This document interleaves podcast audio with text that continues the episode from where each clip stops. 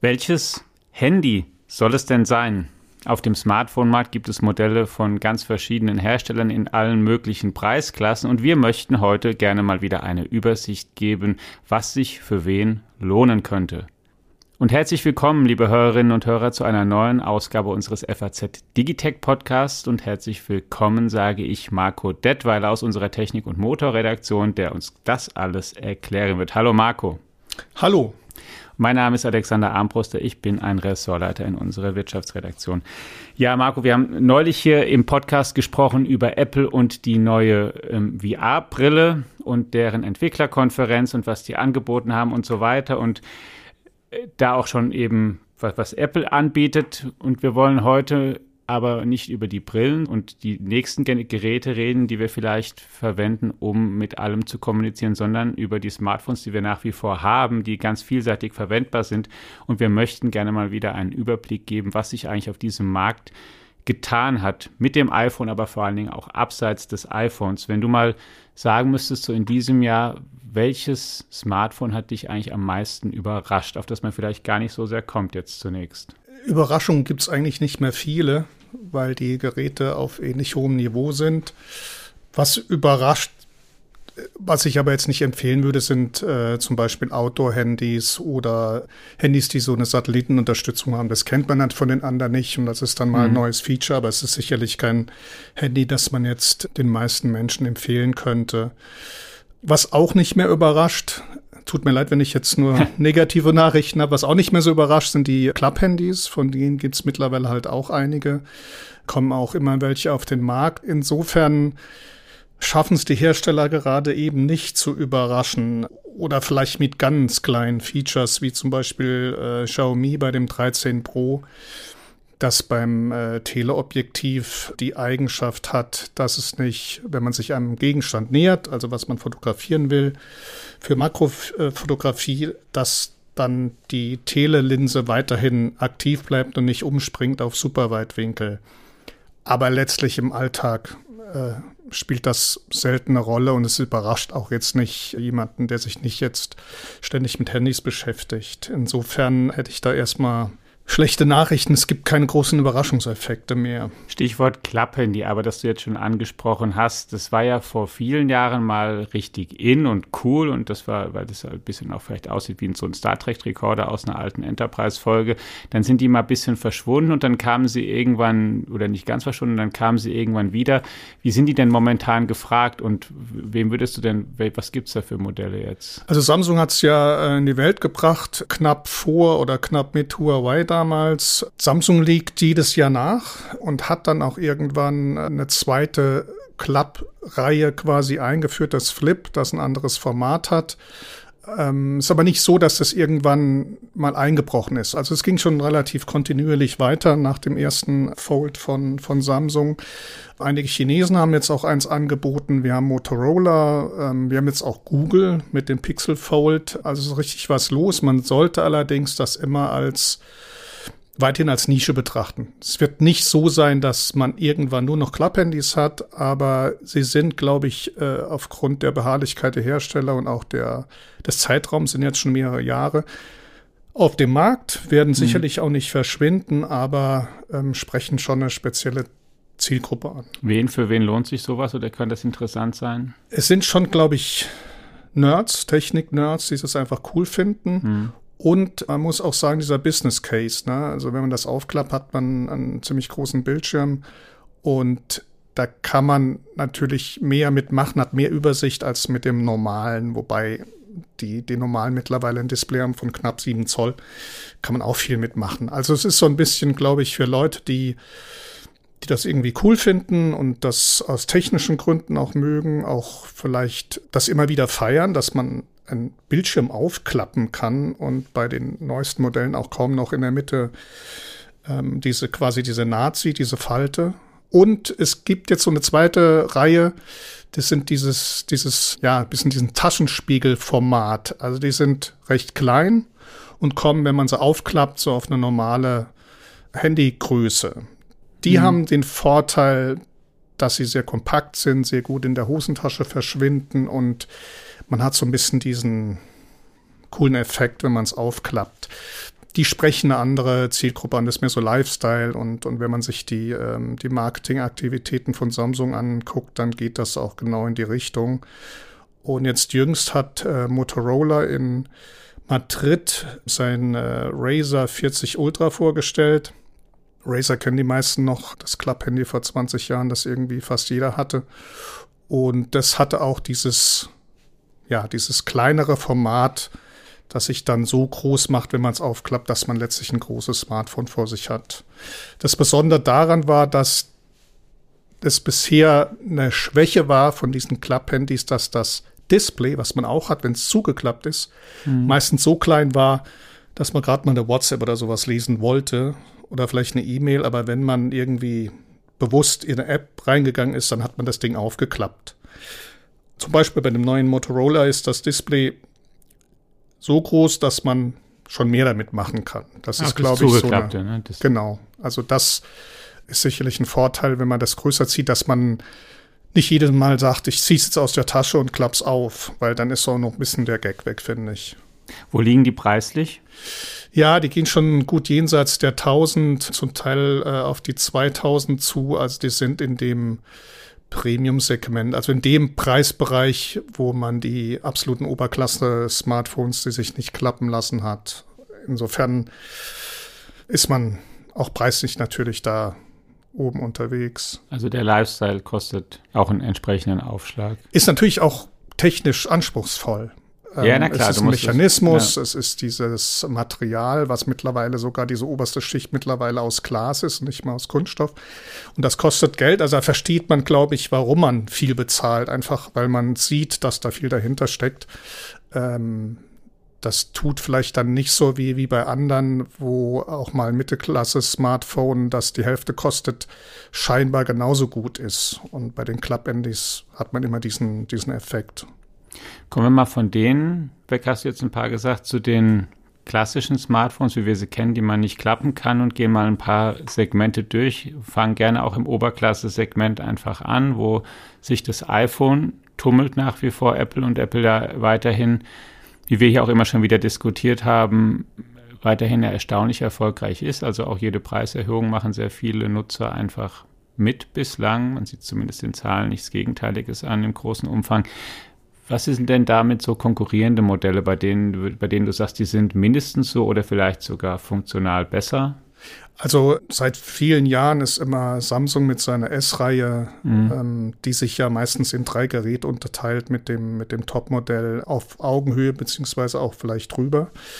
Die halten stabil ihre, ihre Position und auf dem MBC äh, im Februar in Barcelona hat äh, Xiaomi großen Aufschlag gemacht mit seinem 13 Pro und einen Tag später Honor mit seinem Magic 5 Pro. Und aus China kommt, woher sonst, äh, die Konkurrenz. Der Marketingfokus ist immer noch auf der Kamera, damit wird geworben. Und die Geräte sind halt alles Könner und sind auch auf einer Ebene mit dem, mit dem Samsung, äh, mit der S-Reihe, also mit dem mhm. S Ultra, in dem Fall das aktuelle S23 Ultra. Genau. Und Google macht es, glaube ich, ganz geschickt. Die liegen so ein bisschen preislich drunter. Hm. Die gehen wir gleich nochmal ein. Ja. Erstmal zu dem, wenn du sagst, die Kamera ist so das, was in den Vordergrund gestellt wird. Was kann ich mit der machen? Also wenn ich mir ein, ein hochpreisiges Smartphone kaufe, was kann ich dann mit dessen Kameras machen, was ich mit günstigeren Geräten nicht kann, zum Beispiel, dass ich immer nur so ein Gefühl habe? Das kommt auf das an, was du fotografieren willst. Ich glaube, dass mit den, mit manchen Mittelklasse-Smartphones, die reichen von der Kamera her, auch ein Marketinginstrument bei Samsung seit vielen Jahren ist der, der Zoom. Also, dass die mit so einem Hundertfach-Zoom äh, werben und jetzt mit einer Linse, die eine Auflösung hat oder der Sensor eine Auflösung hat von 200 Megapixel wenn man das irgendwie ausreizen will, wenn man es überhaupt kann, dann braucht man mhm. schon spezielle Motive mit sehr viel Details. Man braucht dann aber auch viel Licht. Was jetzt so im Fokus ist, ist Nachtfotografie oder Nightography, wie es zum Beispiel Samsung nennt. Da habe ich so ein bisschen das Problem, dass es nicht besonders authentisch aussieht. Wenn ich nachts fotografiere und jemanden zeige, dass ich nachts ein Foto gemacht habe, dann soll es auch so ein bisschen nach Nacht aussehen. Ja, klar. Und bei den neuen Geräten mithilfe der, auch mithilfe der Software werden, werden die Bilder so hell, dass man gar nicht sieht, dass das nachts war, damit werben die und sagen, wow, guck mal, was wir können, was wir drauf haben. Ich frage mich nur, wozu? Weil ich habe nun mal nachts fotografiert. Im Alltag merkt man es, also wenn man, wenn man draußen ist und es hat, hat gute Lichtverhältnisse, dann, dann merkt man es nicht unbedingt. Das sind meistens so spezielle Situationen, denen dann irgendwie vielleicht die, der besondere Sensor oder sowas oder auch mal so ein Teleobjektiv, das man benutzt, wenn man, wenn man Makrofotografie macht, dass das dann besser ist bei, als beim anderen. Aber ich habe so das Gefühl, wenn man so, so wild rumfotografiert, einfach so und hält die Foto nebeneinander, Fotos nebeneinander, dann ist so eine Geschmacksfrage, was, was einem mhm. besser gefällt, kühler, knackiger, kontrastreicher. Aber besser und schlechter gibt es eigentlich in der, also in der Oberklasse, finde ich, schon lange nicht mehr. Und Oberklasse, da reden wir Preispunkte über 1000 Euro. Genau. Dann aufwärts. Darunter, wenn man nicht so viel ausgeben möchte, trotzdem ein gutes Handy haben möchte, in so einem mittleren Preissegment, wer tummelt sich da? Und ich gebe mal vielleicht ein paar Zahlen gerade mit rein, die ich ähm, in der Recherche für unseren Podcast nochmal ähm, rausgesucht habe. Für das erste Quartal gibt es ja Marktanteilszahlen, wo man auch sieht, dass die Hersteller gefühlt ein bisschen enger zusammenrücken. Samsung kommt auf 22,5 Prozent, Apple auf 20 Prozent, Xiaomi auf 11 Prozent, Oppo auf 10, Vivo auf 7,6 Prozent und der Rest dann gruppiert sich darunter. Also da gibt es tatsächlich ja einige, die jetzt schon substanzielle Marktanteile haben in so einem mittleren Preissegment, was sind denn da interessante Geräte? Und sagen wir mal, mittlere reden wir dann so von 500 bis 1000 Euro. Ein Klassiker ähm, in der, im mittleren Bereich oder sagen wir mal unter Journalisten ist das Pixel, das den Zusatz A trägt. Also ähm, Google mhm. zählt ja durch. Wir haben jetzt sind beim Pixel 7 und jüngst wird das Pixel 7a vorgestellt. Das ist so ein bisschen schwächer als das, das Flaggschiff und kostet auch um die müsste jetzt lügen, 500, 600 Euro. Mhm. Ist aber immer ein sehr gutes Handy. Also das wäre so ein Beispiel. Und wer in dem Bereich natürlich auch unterwegs ist, Samsung. Nicht mit der S-Reihe, sondern mit der A-Reihe und anderen. Ähm, ja, wenn man nicht eine super tolle, geniale Kamera mit was was ich, was für Features haben will, dann ist man eigentlich schon in dem Bereich ziemlich gut unterwegs. Da muss man ein bisschen Abstriche machen beim Display.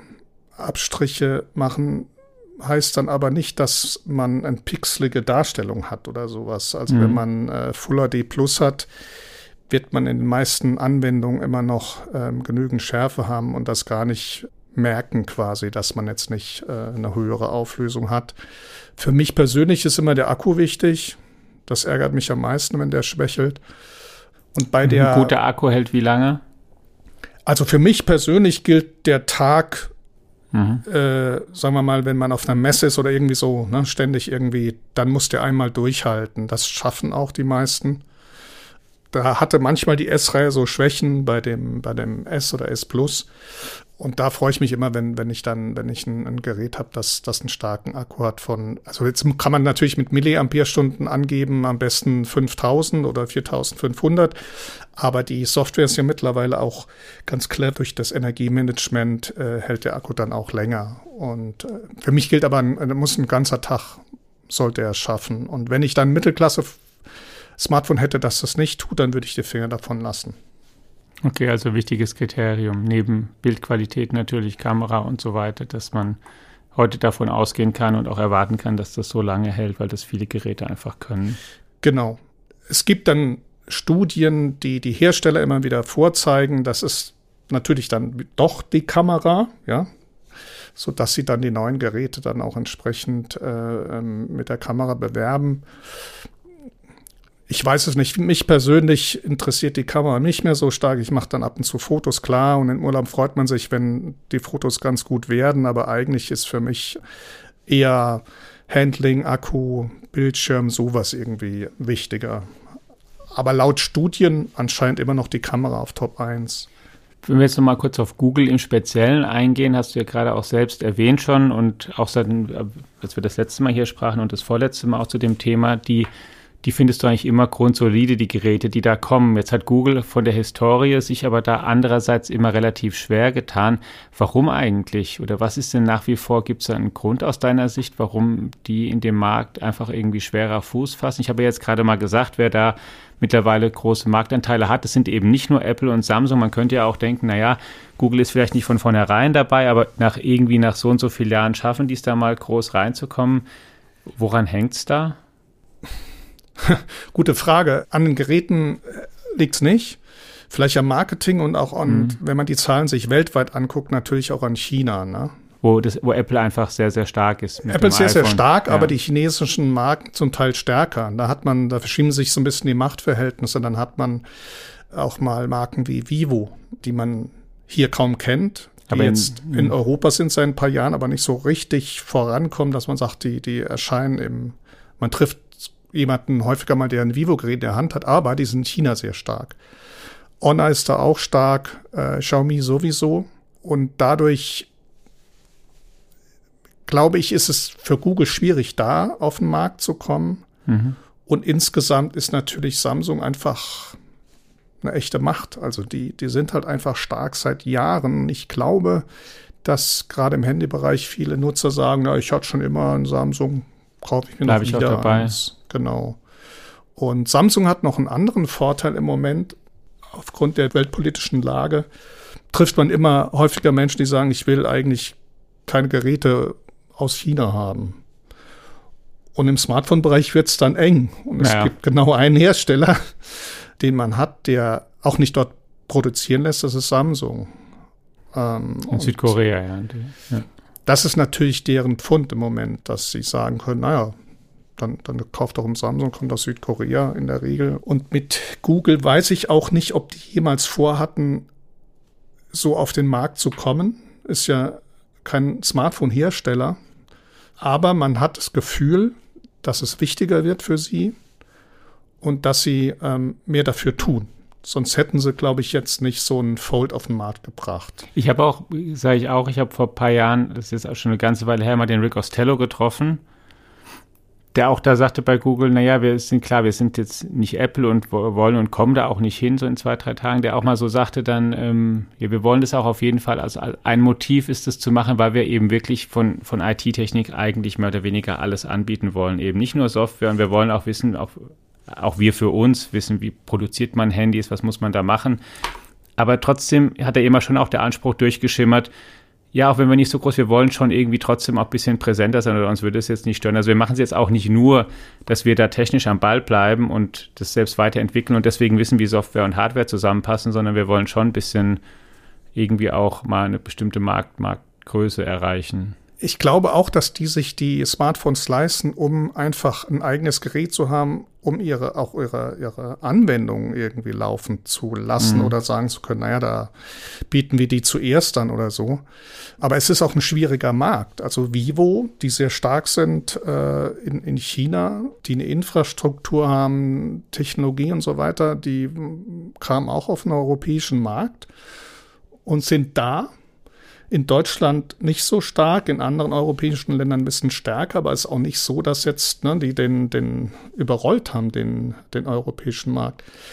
Also es ist, auch wenn es Google ist, ich glaube, es ist gar nicht so einfach zu sagen, äh, wir holen uns da jetzt, keine Ahnung, 10 Prozent oder, oder 20, brauchst vielleicht noch irgendwie viel mehr. Es gibt so ein paar Umstände im Moment, die könnten für, für Deutschland und Europa ganz gut sein. Für Google, Oppo und auch äh, OnePlus, weil die zum gleichen Konzern BBK gehören. Die haben im Moment Verkaufsverbot in, äh, in Deutschland. Ich weiß nicht, ob europaweit, aber Deutschland auf jeden Fall. Die ziehen sich hier zurück. Das bedeutet wieder für andere, dass sie natürlich dann das nutzen können, auf den Markt drängen können. Warum Verkaufsverbot? Die haben einen Patentstreit mit Nokia und der ist noch nicht beendet und deswegen gilt da erstmal Verkaufsstopp und jetzt liest man, dass sie sich vielleicht ganz zurückziehen wollen. Und es gab ja auch diese, ich nenne es ruhig mal Disruption ja. auf dem Smartphone-Bereich mit Huawei. Ja. Der nicht nur dazu geführt hat, dass die in Europa äh, vom Markt verschwunden sind, bis auf Deutschland, da kämpfen noch neun Prozent irgendwie für Huawei anscheinend, gibt es eine Statistik. Das sind wahrscheinlich ältere Geräte, die einfach noch, noch gut funktionieren, äh, sondern auch in, in, in China halt ähm, verlieren oder stark verloren haben. Dadurch konnten oder hätte man denken können, dass andere Marken vorbeischießen nach vorne. Wenn man sich dann aber die Statistik anguckt, wer ist oben? Apple und Samsung.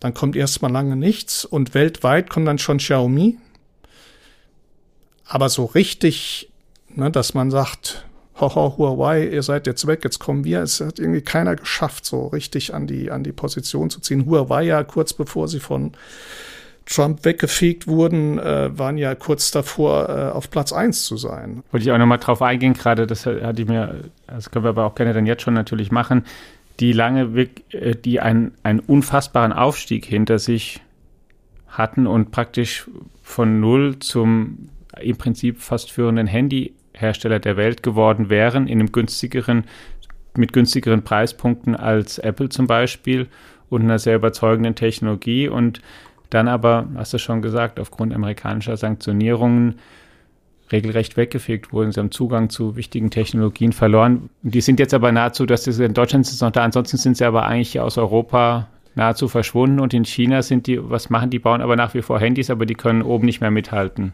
Die, es gibt noch, äh, ja. auch technologisch sind die immer noch äh, spitze, also ab und zu ähm, äh, tauchen die auch auf. Natürlich ist die Aufmerksamkeit nicht mehr da, weil sie, weil sie hier mhm. eh nicht verkauft werden. Die hat's komplett weggehauen, äh, obwohl sie sozusagen technisch abliefern, aber durch die, ähm, da man nicht einen vollen äh, Zugang hat zu den Google-Diensten, haben die meisten eingesehen, dann bringt mir dann nicht, das nichts auf Android. Aber diese Huawei-Geschichte, muss ich äh, ganz ehrlich sagen, auch im Nachhinein, nach mehreren Jahren betrachtet, ist, ist unfassbar. Also aus, aus äh, auch journalistischer Sicht, wenn man das so begleitet hat, wenn man die Geräte gesehen hat, wie man gesehen hat, wie du schon gesagt hast, dass die von, nicht gerade von null, aber die waren auf einmal ja. halt ganz oben. Ja. Und eigentlich, klar, hatten die viel Marketing, aber die Geräte waren halt top. Und sie haben Eigenschaften eingeführt, die andere dann Jahr oder zwei Jahre später gezeigt haben und und und. Sie haben jedes Jahr irgendwas gezeigt.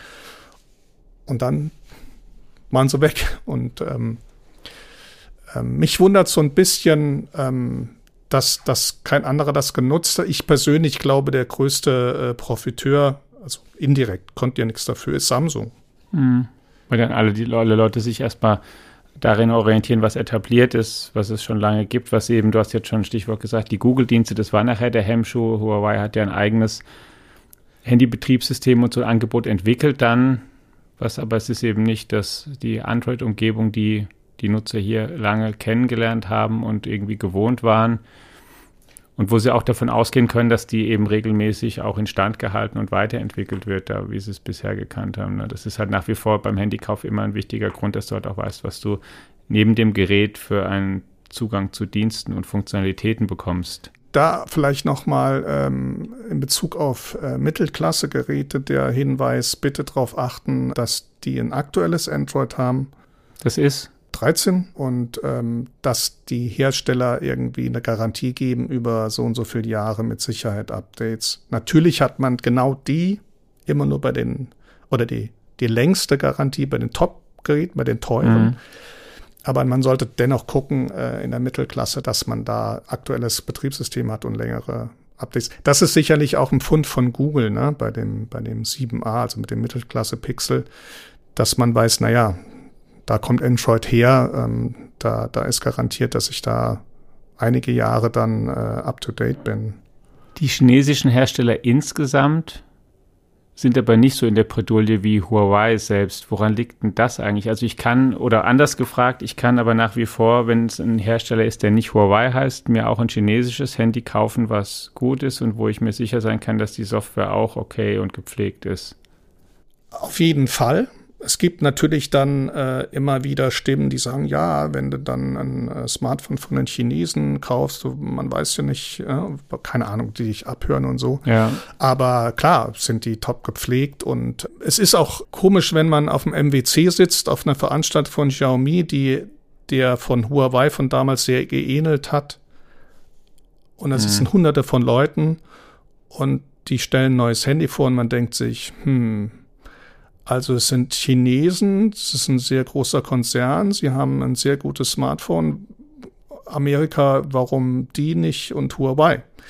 Hm. Kann natürlich sein, dass es dann mehr Informationen gibt und berechtigte Beweise, keine Ahnung, aber es ist schon ein bisschen seltsam, weil das ähm, das gleiche Prinzip ist. Also es ist ein Unternehmen aus China, das ein Handy vorstellt und davon gibt es halt einige und ähm, keine Ahnung, ob da noch mal was kommt oder nicht. Es sieht so ein bisschen willkürlich aus, ne, was da Huawei passiert ist. Aber vielleicht Nee, wirklich, ich, ich denke immer, ja, das, das kann, das natürlich, was wir nicht wissen. Und das zweite, wirklich, ich meine, Huawei war in zwei Dimensionen ja ein sehr, sehr erfolgreiches Unternehmen einmal. Und es war nicht nur eben auf dem aufsteigenden Ast auf dem Smartphone-Markt, sondern ja, wie du auch schon gesagt hast, dabei Weltmarktführer zu werden. Und zum Zweiten eben auch dominierender Netzwerkausrüster gewesen, wenn es um 5G-Ausbau und so weiter geht. Und es beides in einem Unternehmen. Das ist, was sie natürlich unterscheidet von den anderen chinesischen Herstellern, die jetzt nur in Anführungszeichen eben Smartphones bauen. Lass uns das Preissegment nochmal verlassen und jetzt in das niedrigerpreisige gehen. Also wir haben jetzt am Anfang über 1000 Euro gesprochen als hochpreisiges und die Club-Handys dann 500 bis 1000 Euro. Wenn ich jetzt weniger ausgeben möchte und einfach ein günstiges Smartphone möchte, was aber trotzdem gut ist, was kann ich da heute, auf was kann ich da zugreifen aus deiner Sicht? Also ähm, als, als Vivo hier auf den europäischen Markt gekommen ist, sind sie gar nicht mit ihren äh, Top-Modellen gekommen, sondern eben genau in diesem Bereich der Y-Reihe. Da kriegt man zum Teil für 200, 300 Euro schon ein Smartphone. Nokia ist ja mittlerweile auch, äh, fährt ja auch diese Strategie, dann im günstigen mhm. Segment anzubieten. Dann gibt's Realme, die auch eher im günstigen Bereich unterwegs sind ich glaube, da hängt viel davon ab, wie man das, äh, wie die Jugend heutzutage sagt, fühlt. Also mhm. einfach das Gerät in die Hand nehmen, angucken, ob es einem gefällt. Ähm, die die Top-Modelle finde ich schon mittlerweile immer sehr schick designt, so dass bei Mittelklasse-Geräten oder vielleicht noch günstigen das so ein bisschen abfällt. Und die wirken oft so ein bisschen klobiger oder so ein bisschen nicht ganz so super schick. Aber wenn man eins findet, das einem gefällt und macht den Check mit Akku, Display, guckt dann noch, ob es 5G hat. Mhm. Das kann man heute auch, auch ziemlich voraussetzen und das darf man Also erwarten, in der Mittelklasse ne? auf jeden Fall, ja. genau. Und dann äh, sollte man auch gucken, dass der Arbeitsspeicher, wenn es schon geht, 8 Gigabyte hat. Und bei dem, äh, bei dem internen Speicher muss man sich natürlich überlegen, brauche ich viel? Mhm. Ähm, oder mache ich eh das meiste über die Cloud und dann komme ich mit meinen 128, weiß ich nicht, aber 256 ähm, Gigabyte haben schon die meisten. Dann bin ich dann, vielleicht schon ganz glücklich damit. Aber sagen wir mal so, da das Smartphone ein sehr wichtiges Gerät ist, das wir jeden Tag benutzen, würde ich schon sagen, dass man da vielleicht doch auf die Mittelklasse gehen sollte, weil man eben da schon, äh, schon tolle Geräte kriegt. Ähm, also ich würde dann nicht jetzt ganz unten vielleicht einsteigen. Ja, wobei man, wenn man da ganz unten einsteigt, man hat von den Funktionalitäten, was, was ist ein sehr großer Nachteil gegenüber den anderen oder ist es vor allen Dingen wirklich Verarbeitung die, und Kamera, die dann schwächer werden? Die Kamera, finde ich, die fällt die. oft auf. Also so eine Triple-Kamera okay. kriegt man da nicht mehr mhm. mit drei Objektiven und die Verarbeitung, da ist dann viel mehr Kunststoff und ja, man muss es sich angucken. Vielleicht gefällt's auch und dann, dann, dann ist alles gut. Ähm, aber ich würde bei so einem wichtigen Gerät nicht allzu viel sparen, so würde ich es vielleicht ausdrücken. Und ähm, andererseits heißt es aber auch, man muss nicht immer 1000 Euro ausgeben oder 1200. Ja. Man kriegt halt ein paar hundert Euro drunter auch noch ein tolles Gerät. Und wie lange hält das heute? Wenn man eins kauft und bis man das Gefühl hat, man müsste wieder ein neues haben. Gut, es gibt Leute, beschreiben wir ja auch immer, die stehen natürlich immer bei der nächsten Generation schon wieder Schlange. Ähm, das hat der, das iPhone auch ähm, als Kult um sich etabliert, dass sobald das Neue kommt, auch viele, die eins davor sind, kommen. Aber wenn du jetzt mal so im Durchschnitt guckst auf dem ganzen Markt und du kaufst ein neues Handy, ungefähr wie lange kannst du das oder? Ich glaube, die zwei großen Verfallsdaten sind oder, oder die zwei Eigenschaften, die dazu führen, dass man Neues kauft, ist, dass es kein Update mehr gibt. Ja dann würde ich schon handeln mit den Sicherheitsupdates. Und der Akku. Ja. Also das kennt man ja gerade von Kollegen, die auch gerne mal übers iPhone schimpfen, dass der Akku nur noch zwei Stunden hält.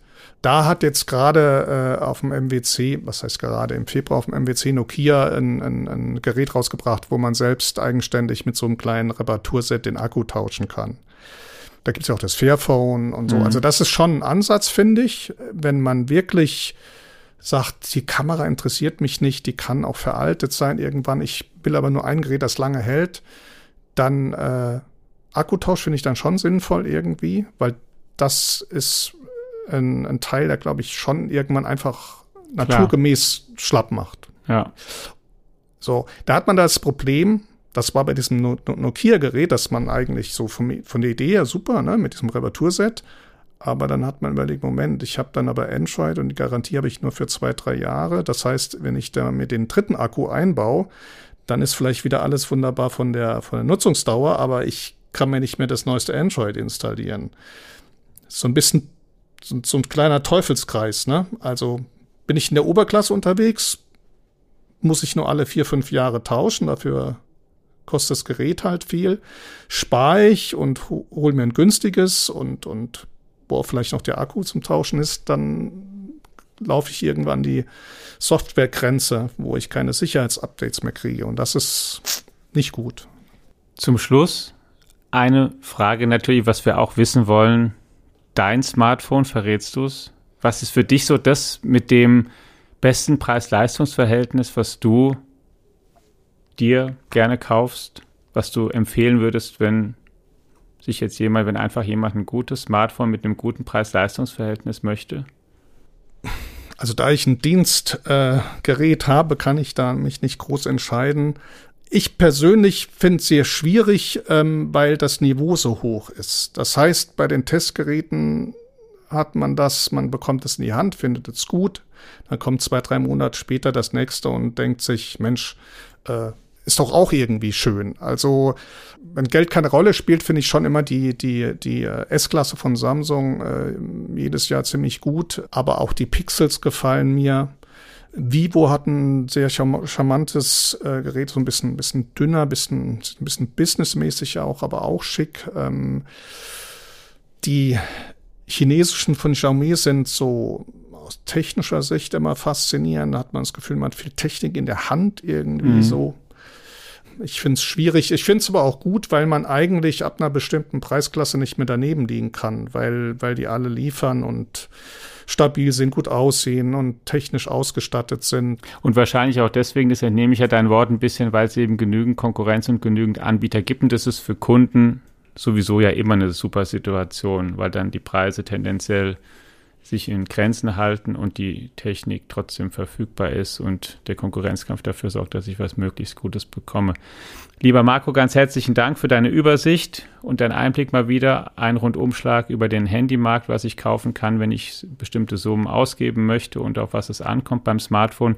Und Ihnen, liebe Hörerinnen und Hörer, vielen Dank, dass Sie auch einmal mehr eingeschaltet haben. Natürlich informieren wir Sie regelmäßig nicht nur über diesen Markt, sondern auch alles andere, was technisch wichtig ist.